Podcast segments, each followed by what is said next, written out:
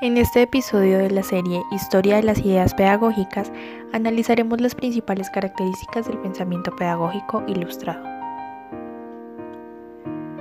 Esta corriente de pensamiento tiene su desarrollo en el periodo de la historia universal, conocido como Edad Moderna, que se extendió desde la caída de Constantinopla en 1453 y el descubrimiento de América en 1492 hasta 1789 periodo en el cual predominó el régimen absolutista que concentraba el poder en el clero y en la nobleza.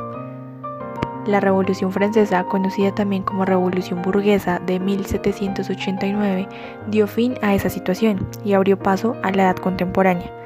Esta ruptura con lo antiguo se concibe como el resultado de la difusión y experimentación de las ideas de los llamados ilustrados, denominados así por la historia, por el apego a la racionalidad y a la lucha en favor de las libertades individuales, contra el oscurantismo de la Iglesia y la prepotencia de los gobernantes.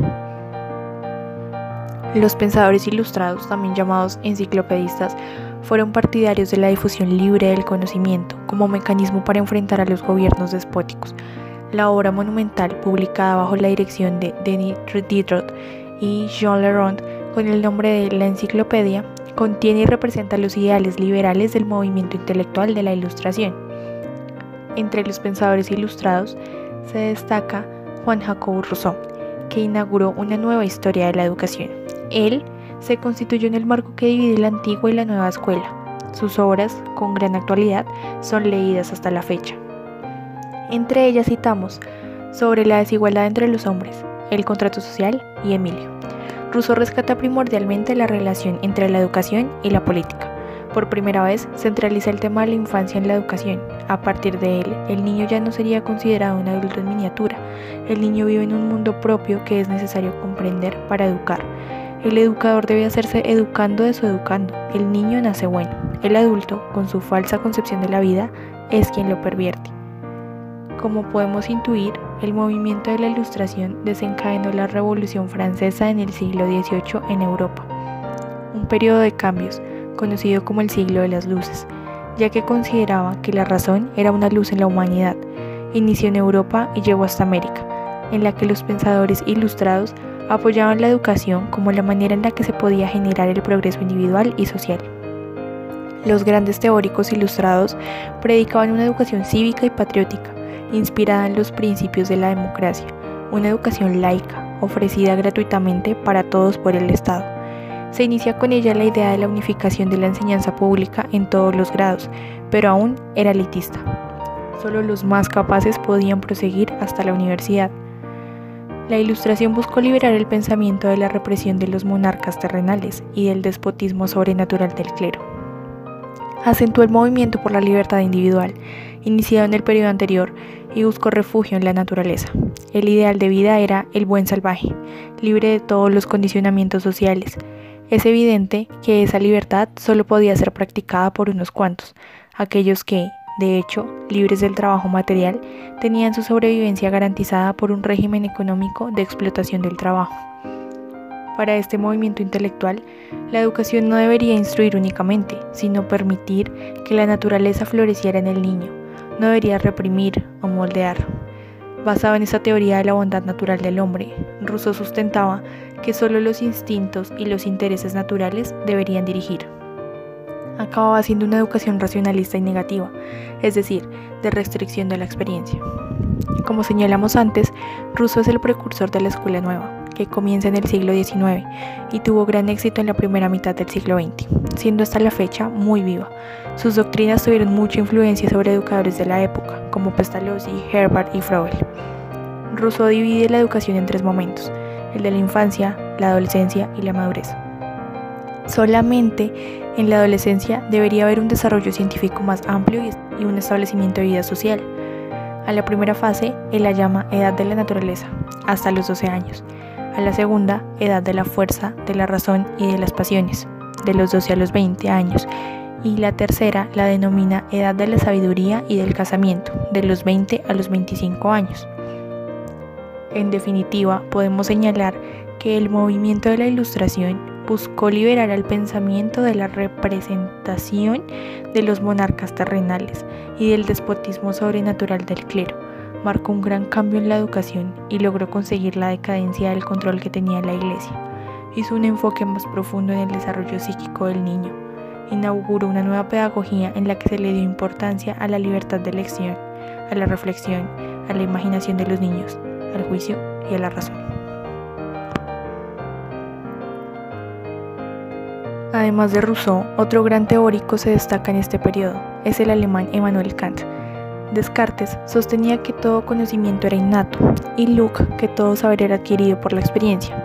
Kant supera esta contradicción, incluso negando la teoría platónico-cartesiana de las ideas innatas. Mostró que algunas cosas eran innatas como la noción del espacio y de tiempo, que no existen como realidades fuera de la mente, sino solo como formas para pensar las cosas presentadas por los sentidos. Por otro lado, sostuvo que el conocimiento del mundo exterior proviene de la experiencia sensible de las cosas.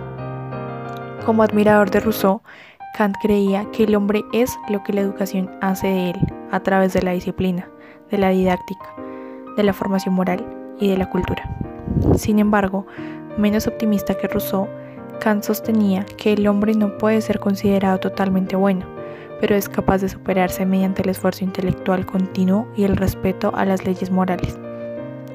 Entre los grandes pedagogos del siglo XVIII que siguieron los planteamientos pedagógicos y filosóficos de Rousseau y Kant encontramos a Johann Heinrich Pestalozzi, Herbert y Froebel, pionero e idealizador de los jardines de niños.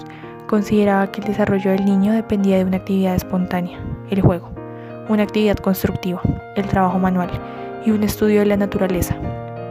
Daba valor a la expresión corporal, al gesto, al dibujo, al juguete, al canto y al lenguaje. Pestalozzi creía en la educación como un poder moral, intelectual y práctico, capaz de reformar a la sociedad. Desarrolló sus ideas pedagógicas en el Instituto de Niños Huérfanos de Clases Populares, que creó con el propósito de favorecer el desarrollo psíquico de estos niños.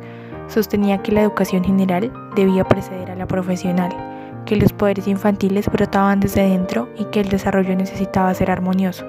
En la práctica, Pestalozzi fracasó en su intento no obtuvo los resultados esperados, pero sus ideas son debatidas hasta hoy y algunas fueron incorporadas a la pedagogía contemporánea.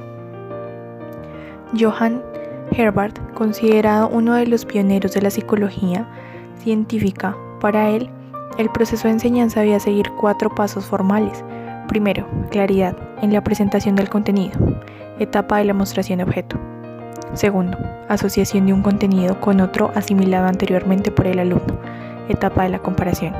Tercero, ordenación y sistematización de los contenidos, etapa de la generalización. Cuarto, aplicación a situaciones concretas de los conocimientos adquiridos, etapa de la aplicación. Es así como el movimiento ilustrado, después de tantos siglos de sujeción feudal a la Iglesia, logró arrancarle el monopolio de la educación. Sin duda, presentó una teoría educacional nueva, revolucionaria, que afirmaba los derechos del individuo, hablaba de humanidad, cultura, razón, luces, categorías de la nueva pedagogía. En aquel primer momento de triunfo, la burguesía asumió de hecho el papel de defensora de los derechos de todos los hombres, afirmando el ideal de igualdad y fraternidad. Sin embargo, la nueva clase mostró muy temprano, al apagarse las luces de la Revolución de 1789, que no estaba del todo en su proyecto la igualdad de los hombres en la sociedad y en la educación. Unos acabaron recibiendo más educación que los otros, Adam Smith, economista político burgués, diría que era necesario impartir educación a los trabajadores solo por cuantágonas. La educación popular debía hacer que los pobres aceptaran de buen grado la pobreza, como lo había afirmado el propio Pestalozzi. Ese gran educador acababa de denunciar el principio fundamental de la educación burguesa, que impartió una educación diferente para cada clase, para la clase dirigente, la instrucción para gobernar y para la clase trabajadora, la educación para el trabajo. Esa concepción dualista de la educación deberá ser sistematizada en el siglo XIX por el pensamiento pedagógico positivista.